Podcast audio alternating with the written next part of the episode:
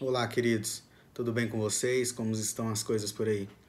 Nós vivemos numa situação hoje, numa realidade hoje, em que com certeza em volta de nós, perto de nós, tem alguém que está sofrendo de depressão.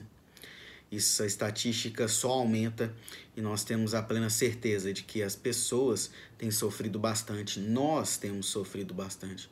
Mas nós precisamos estar atentos a essas pessoas. Nós não podemos deixar que essas pessoas que estão sofrendo passem desapercebidas por nós. Nós precisamos estender o amor de Jesus a ela.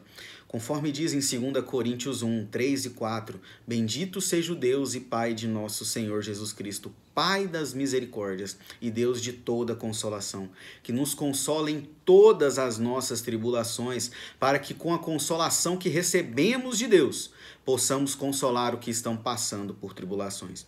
Nós precisamos consolar essas pessoas, nós precisamos ouvir essas pessoas, nós precisamos ser Deus na vida dessas pessoas. Então, nesse mês do Setembro Amarelo, eu te desafio, preste mais atenção nas pessoas que estão ao seu redor. Elas estão precisando ser ouvidas, elas estão precisando ser abraçadas, amadas, e você pode ser o portador desse amor, desse ouvido e desse abraço acolhedor. Abrace com amor todas essas pessoas. Nós precisamos ser mais relevantes, certo? Então é isso. Que Deus te abençoe, querido. Um abraço.